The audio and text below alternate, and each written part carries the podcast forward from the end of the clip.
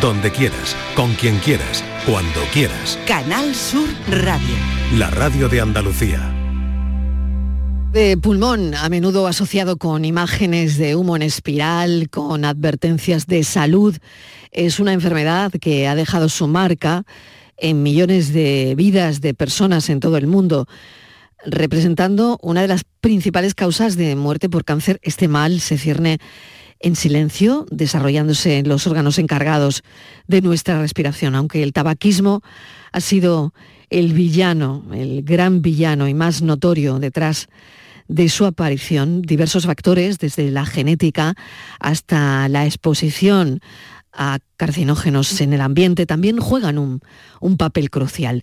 Mientras la ciencia avanza en la búsqueda de curas, de tratamientos que sean eficaces, es fundamental comprender también la naturaleza, los riesgos y las medidas preventivas relacionadas con el cáncer de pulmón.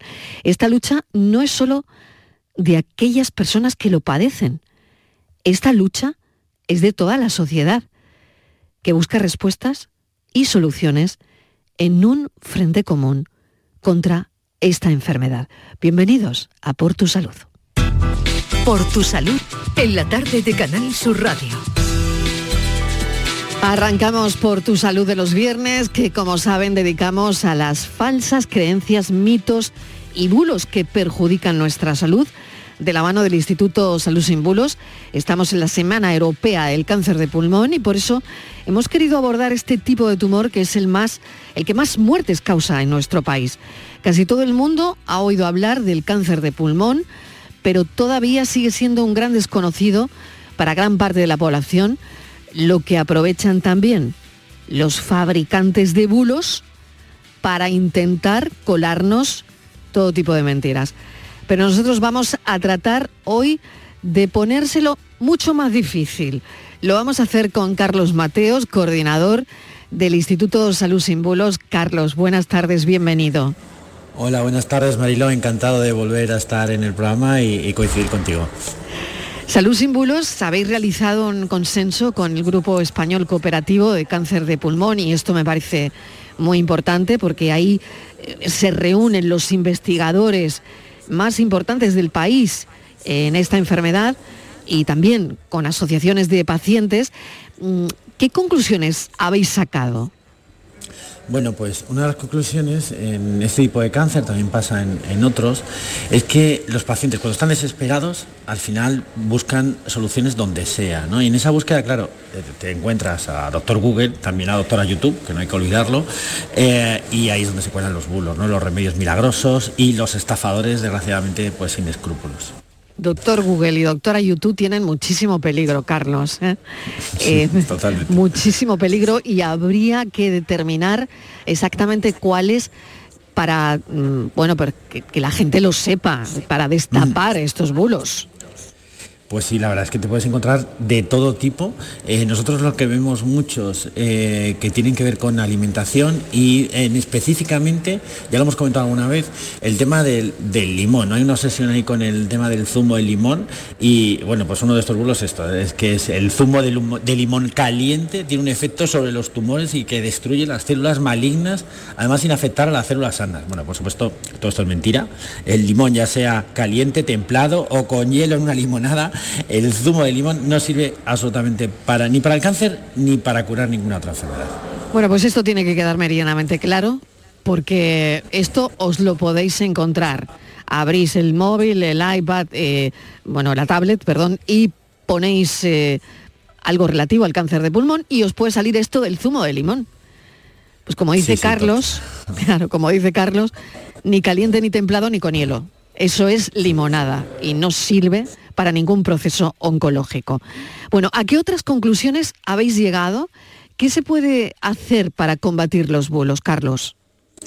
Bueno, la verdad que es algo interesante que a veces los bulos nos vemos impotentes de la cantidad de, bulos que salen constantemente, pero hay algo que yo creo que es interesante y que nos da un rayo de esperanza que nos lo decían tanto los eh, profesionales sanitarios como los pacientes y además también lo dicen eh, numerosos estudios científicos, es que hay una relación directa entre eh, la manera en que se comunica un profesional sanitario con el paciente, eso influye directamente en que el paciente se crea el bulo o no se lo crea. Quiere decir que si hay una buena comunicación, el paciente va a confiar en su profesional sanitario y va a ser más escéptico con respecto a lo que el le pueda llegar por redes sociales, por WhatsApp, por el típico cuñado. Ya hablamos cuando cuñado no, me refiero a un cuñado, tiene que ser sí, no, ya, sabemos en el término, ¿no?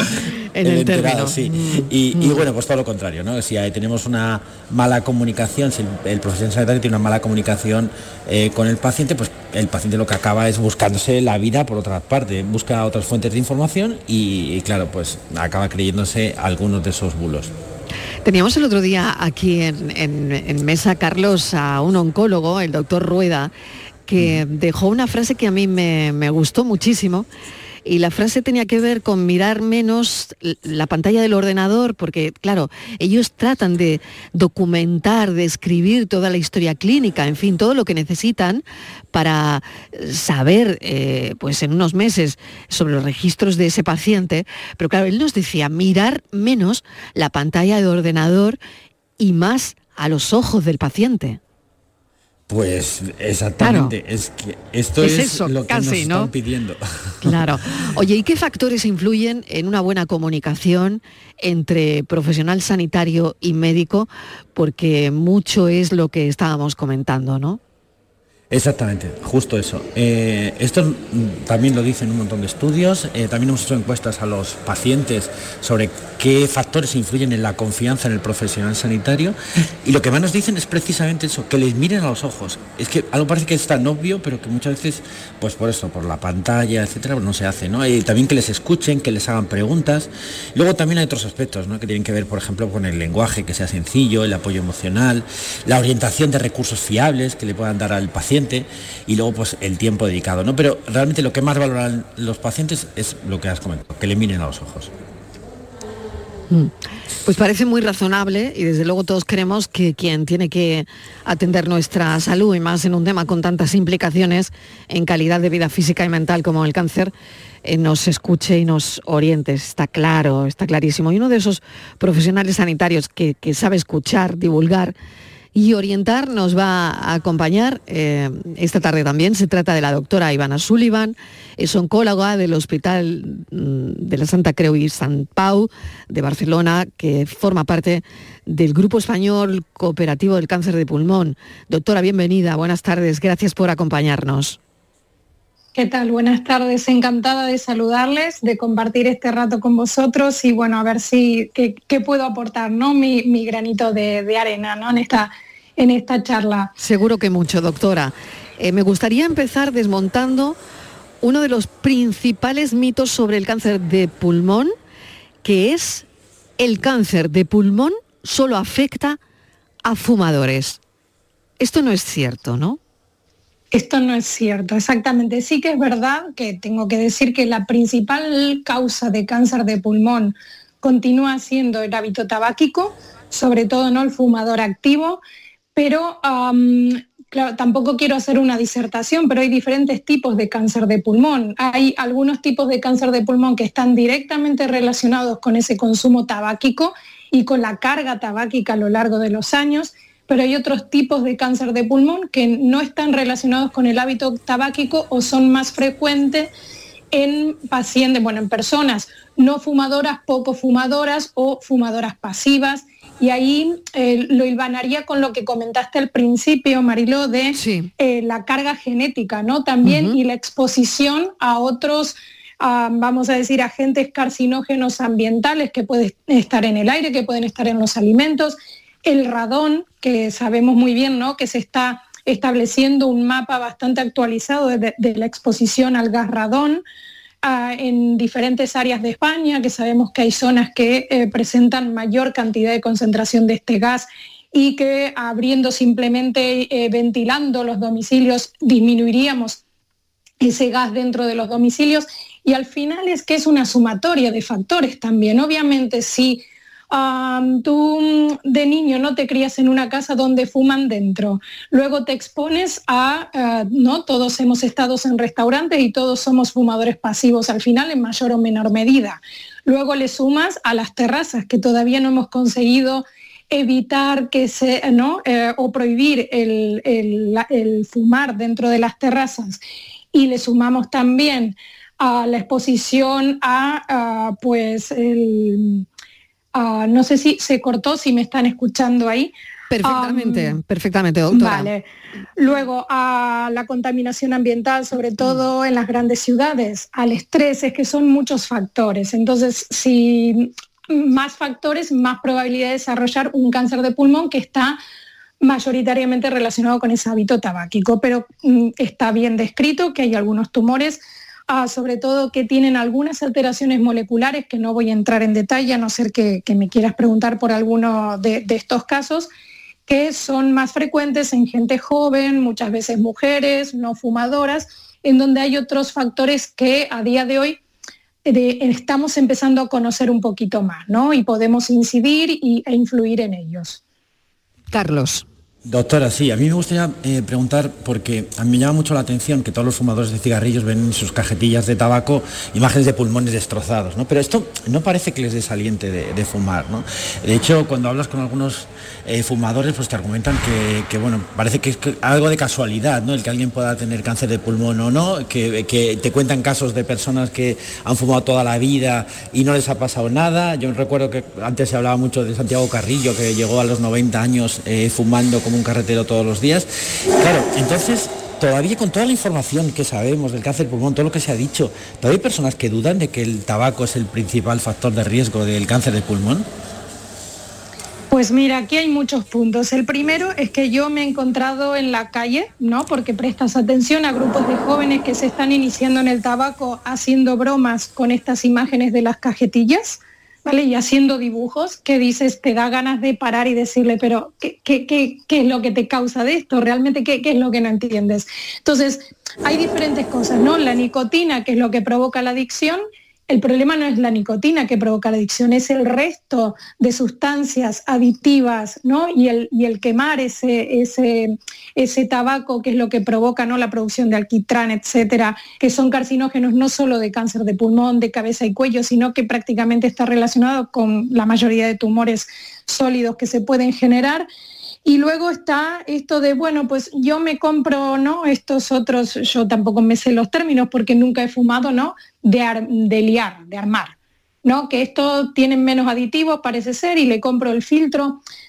Hay una detrás, como se comentó al principio, eh, no hay ningún interés tampoco en que la gente deje de fumar, porque esto da dinero a, mucha gente, ¿no? A trabajadores, tabacaleras y todo lo que hay por detrás pero es que no se llega. Mira, yo quisiera comentar, este año tuve la oportunidad de estar en un congreso en Estados Unidos y me llamó mucho la atención, llevaba años sin ir, que entre programa y programa ponían eh, no el dibujo de la cajetilla, realmente ponían, ¿eres consciente que el fumar mata?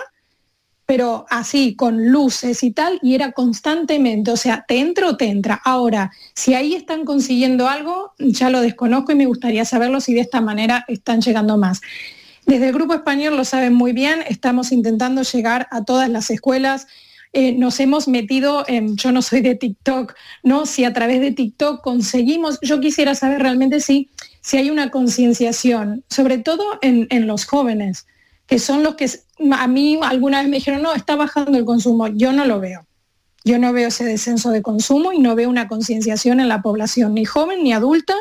Veo, sigo cruzándome a padres que fuman con el brazo sacándolo de la ventanilla y con los niños sentados detrás. Quiero decir, no la hay, no la hay, lamentablemente no la hay, a pesar de lo que se comentó, que es la principal causa de muerte por cáncer en todo el mundo, no solo en España. Interesante todo esto que apunta porque es el, debate abierto que yo creo que tenemos muchas familias ahora mismo, doctora, en nuestras casas. Porque, claro, una se pregunta, ¿está llegando la concienciación a las aulas? Porque lo que estamos viendo es que están llegando los vapers a los aseos de los colegios. Que hay muchos niños, y esto es, se podría constatar, que fuman o sea, que vapean en los aseos de, los colegios, ¿no? Entonces a mí esto me preocupa muchísimo, me preocupa especialmente todo esto, eh, las cachimbas, los vapeadores, eh, porque por otro lado, los fabricantes de estos productos nos están haciendo llegar a los padres y a los niños, por supuesto, que esto no es tan peligroso como un cigarrillo. Yo quería preguntarle, incluso para sacar su corte y ponerlo en la cena de mi casa esta noche, como harían, como harían muchos padres y madres que están escuchando esta entrevista, si esto es cierto, doctora, si los fabricantes están diciendo que estos productos no son tan peligrosos, que fumar es un cigarrillo, es peor, ¿usted qué les diría? Yo les diría que no tenemos datos suficientes para corroborar esto y que necesitamos saber qué pasará en los próximos años. Es como todo, ¿no? Eh, cuando se asoció el hábito tabáquico al cáncer de pulmón, cuando se acumularon suficientes casos y qué pasó, que como la mujer empezó a fumar después del hombre, hubo un momento, y lo seguimos viendo, que la incidencia del cáncer de pulmón en mujeres fue en aumento cuando la del hombre se estabilizó. Pues esto nos va a pasar un poco así. Hay diferentes marcas de vapeadores, hay incluso algunos que te permiten utilizar tu propio cigarrillo y lo que te venden es que de esa manera no quemas y si no quemas no hay combustión y si no hay combustión no hay producción de carcinógenos. Que, eh, ¿Qué hacemos con esto? A mí me cuesta muchísimo, no sé cómo lo podemos hacer, pero yo debo decir que no, soy muy salidora nocturna, pero hace poco estuve en una fiesta privada y me llamó la atención que en la entrada había una máquina expendedora de vapeadores, por tanto estaba permitido en un sitio cerrado. Totalmente. Vapear. Y me quedé a cuadros. Dije, ¿pero qué es esto? De hecho, bueno, digo, es que si hago una foto y ya me meto en, en, X, X, porque ya no, no le podemos decir Twitter, digo, igual me linchan, es que no lo sé. Pero digo, ¿cómo puede ser? O sea, es que no, estamos intentando, no hemos conseguido quitar los cigarrillos de los interiores y ahora estamos permitiendo vapear. Se liberan un montón de sustancias tóxicas, eh, sustancias químicas que se inhalan, que inhala la persona y que eso ya hay más de un caso descrito de neumonías necrotizantes, de neumonías muy graves y que esto, si tú le estás provocando un daño a tu ADN, ¿no? al ADN de tus células, y tu mecanismo de reparación no es el correcto, eso es lo que te lleva al final a desarrollar el cáncer de pulmón. ¿no? El caso que comentaba antes a mi compañero que decía, no, a los 90 años fumo un montón, bueno, porque sus mecanismos de reparación del daño provocado por el tabaco en su ADN están intactos, están perfectos y no he hecho cáncer. Pues perfecto, pero no somos todos iguales. Y la contaminación ambiental que había hace 40, 50 años no es la misma que la que tenemos ahora. Los ah, diferentes alimentos, las, conservación, ¿no? de, las conservaciones de estos alimentos, los productos que se utilizan, no son los mismos que de ahora, ¿no? que utilizamos ahora que hace 40 o 50 años. O sea, la sociedad ha evolucionado la y la contaminación y todo lo demás que va a tener una influencia negativa en cuanto al desarrollo de diferentes tumores ha ido evolucionando en paralelo y nosotros no estamos por delante de eso, estamos muy por detrás. Cada vez estamos incorporando más factores que pueden promover el desarrollo de un, cáncer. Pues esta es la respuesta y, lo digo para padres, madres, eh, abuelos, abuelas que ahora mismo están escuchando esta entrevista y que les preocupa y que han visto a sus hijos, a sus nietos con el vapor. Entonces, bueno, creo que todo esto eh, hay, que, hay que ponerlo en su sitio y hay que informar de esto. Carlos. Pues sí, eh, a mí también me llama la atención de que las estadísticas eh, que maneja SEON, por ejemplo, la sociedad científica, hablan de que ha ido bajando un poquito el cáncer de pulmón en, los hombres, pero se ha triplicado entre las mujeres en los últimos años. ¿Qué ocurre? ¿No está calando los mensajes contra el tabaco en las mujeres? El tema está ahí, ¿no? Lo primero que decía es que la mujer se, eh, la moda en la mujer vino más tarde, ¿no? Y hubo una época que era guay, o sea, si fumaba, si eras mujer y fumabas, eras mucho más guay que si no fumabas. Y hay fotos y hay anuncios, ¿no? De, años atrás. Y ahora pasa un poco lo mismo, tú lo ves en el, en el grupo de jóvenes, ¿no? El que no fuma está como apartado. Aquí nos juntamos los guays y los ves en los botellones que se hacen y lo ves en la calle y lo ves, si miras al suelo, mirar la cantidad de colillas que se encuentran por ahí, en todos los sitios. Entonces, sigue siendo una moda, ¿no? Eh, hay que probarlo, hay que probarlo y el problema es cuando ya lo pruebas, lo vuelves a probar, te gusta y entra, pasa a ser una adicción. Antes comentaba Carlos que los pacientes cuando están desesperados buscan, mm, pues eso, ¿no? Mm, agarrarse a un clavo ardiendo, mm, soluciones milagrosas. ¿Se han encontrado con pacientes eh, que sepan que han recurrido a este tipo de remedios o que incluso todavía peor, ¿no? Porque claro, eh, pueden llegar a abandonar el tratamiento, una quimioterapia, en fin, este tipo de cosas, ¿no? Que, son tan peligrosas, ¿no?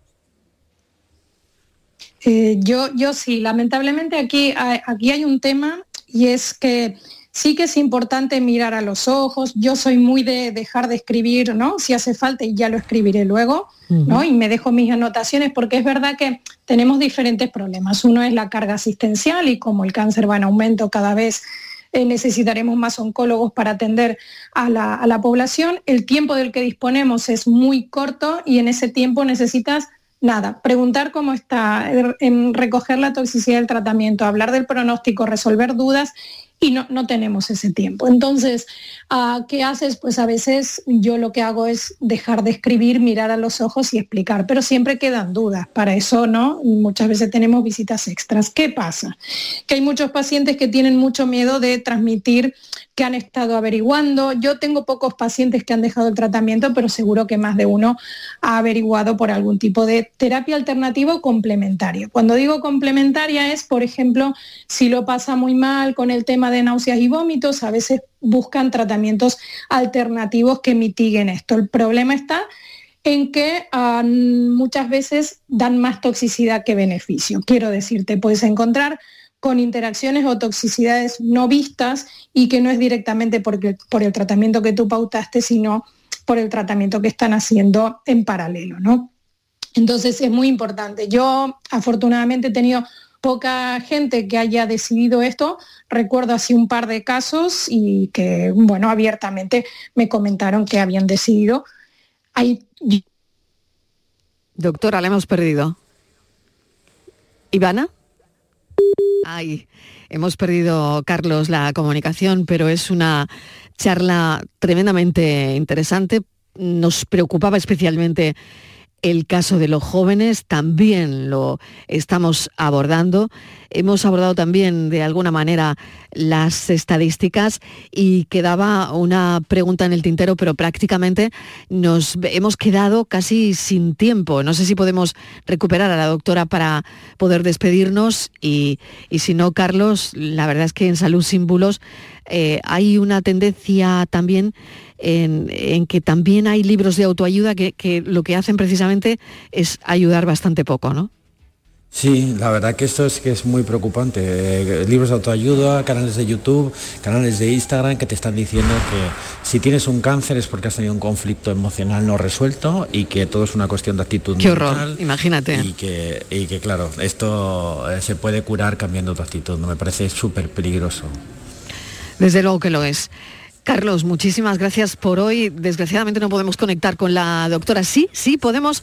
Bueno, pues casi para despedir a la doctora. Doctora, nos hemos quedado sin tiempo, pero le agradezco enormemente que nos haya atendido esta tarde y contestado a todas nuestras preguntas.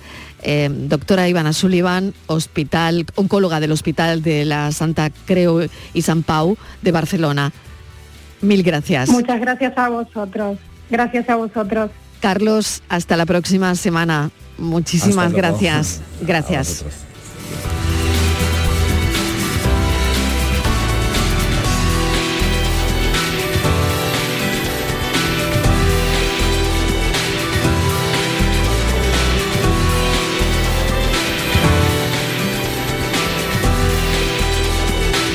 La tarde de Canal Sur Radio con Mariló Maldonado también en nuestra app y en canalsur.es.